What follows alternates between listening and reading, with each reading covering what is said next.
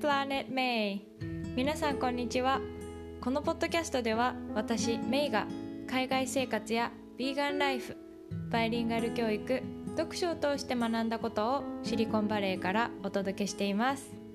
皆さん今日はどんな一日をお過ごしでしょうか？我が家の庭にですね、え大きいみかんの木が生えてるんですけれどもそこにあの数週間前からハチドリがちっちゃい子ハチドリが巣を作っていまして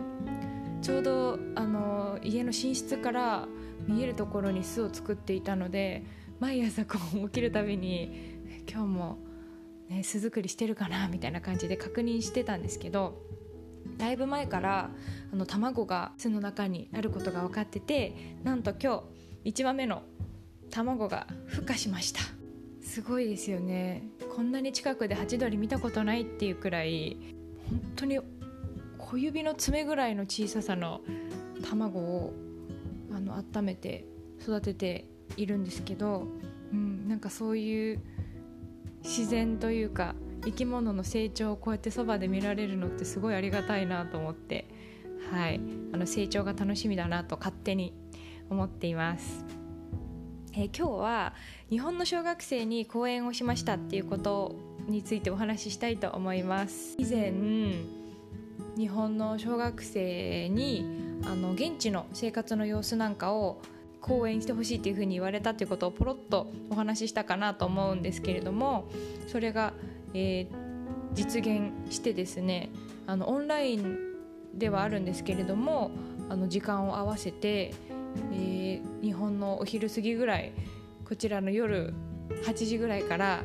あの小学校6年生たちにアメリカの生活の様子をお伝えしたんですけれども、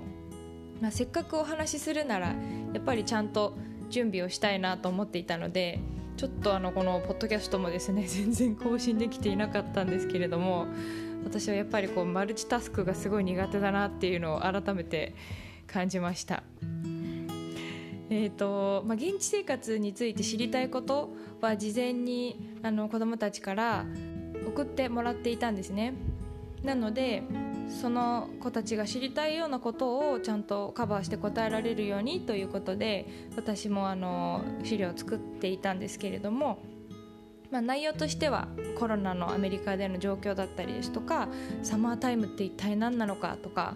あと今はまあこのオンライン授業になって1年ぐらい経つのでそういう学校の様子。あとはまあオンラインクラスになる前の学校に通ってた時の様子なんかもお話ししました。あとアメリカ独自の行事もあったりするのでそういう行事とか、えー祝日の話とかあと政治のことも聞かれたのでまあ新しいバイデン政権について私個人の意見として、まあ、あのこんな風になるといいなっていうようなことをちょっとお話ししたりとかあと子どもたちの中で流行ってることとか休日の過ごし方とかいろいろまあ聞いてもらったのでそれについて答えられるように、えー準備をしていたんですけれども一つだけ、えー今までに私が気にしたことがない質問があったんですね。でそれは何かっていうと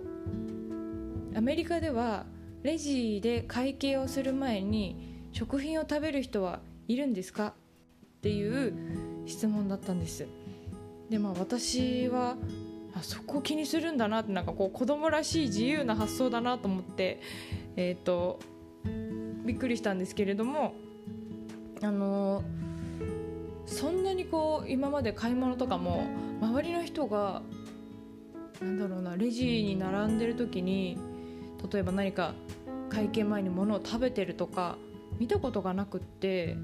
というかあんまり周りの人のことを気にしてなかったのでそんな人いたいるかなって思ってちょっと分からなかったんですけどあのまあ、ツイッターでね軽い気持ちでこうそういうの見たことある人いますかみたいな感じで聞いてみたら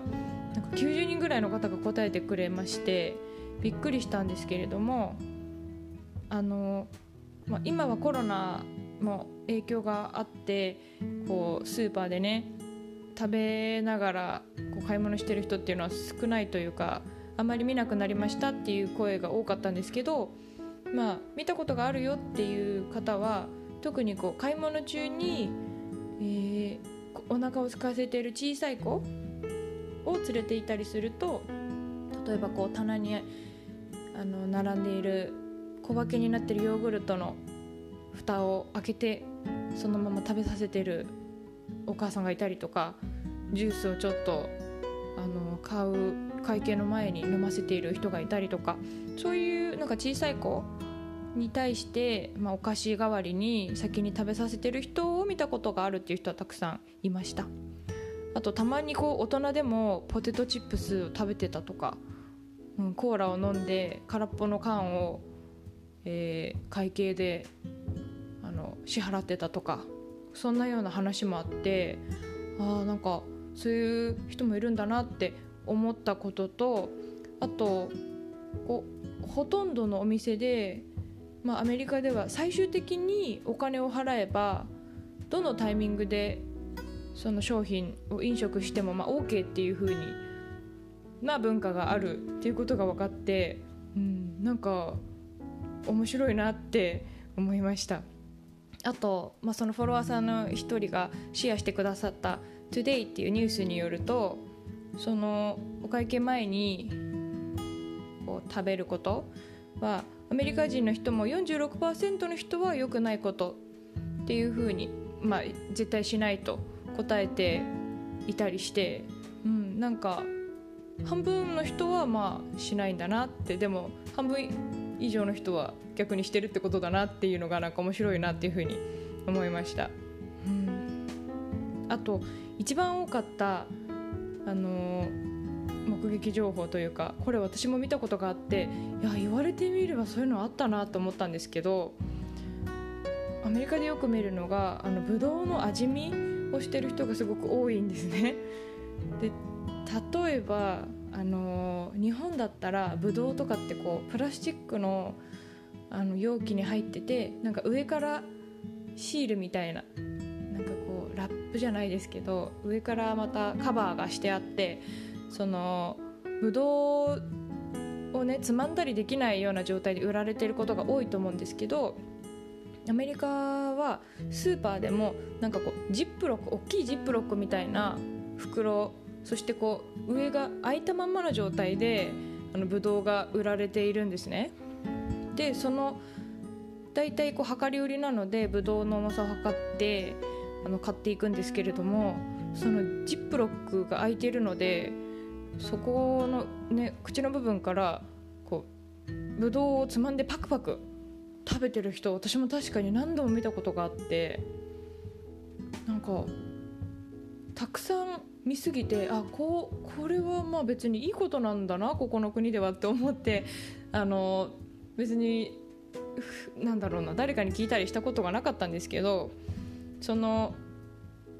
日本の小学生に質問してもらったのでアメリカ人の友人にこれってなんかしてもいいの？みたいなことを聞いてみたらあのいいこととは言えないけど特に今はコロナだし、ね、誰が触った食べ物か分かんないものを買うのがに抵抗がある人もいるから。でも、まあ、美味しいぶどうか確かめたいから、まあ、実際自分もしたことがあるし結構してる人が多いよって教えてくれてうん。まあ、店の人はね全然気にしてないんですよねそういうの。量り売りとかもうたまにこう試食みたいに食べてる人もいたりするので、うん、そこら辺はなんかすごいおおらかだなって思います、まあ、日本でなんかもしねいきなりスーパーでこう果物とか食べ始めたら結構びっくりしますよね。っていうか、うん、ダメなんじゃないかなって思うので、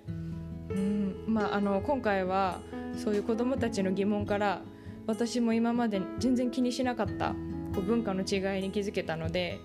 あのよかったなって思いますしあとこう保護者の方も後ろの方でですね子どもたちの後ろで聞いてくださっていて、うん、あの子どもたちからもこうアメリカのこと深く知れましたとかすごく日本と行事が違ってびっくりしましたとかあの聞きやすかったとか楽しかったっていう感想がもらえて、うん、あのこうやってオンラインでできる時代だからこそあの私が感じたこととかがシェアできてあのよかったなっていうふうに、思いました。はいそれでは今日も最後まで聞いてくださってありがとうございました素敵な一日をお過ごしくださいまた次回の配信でお会いしましょう See you next time!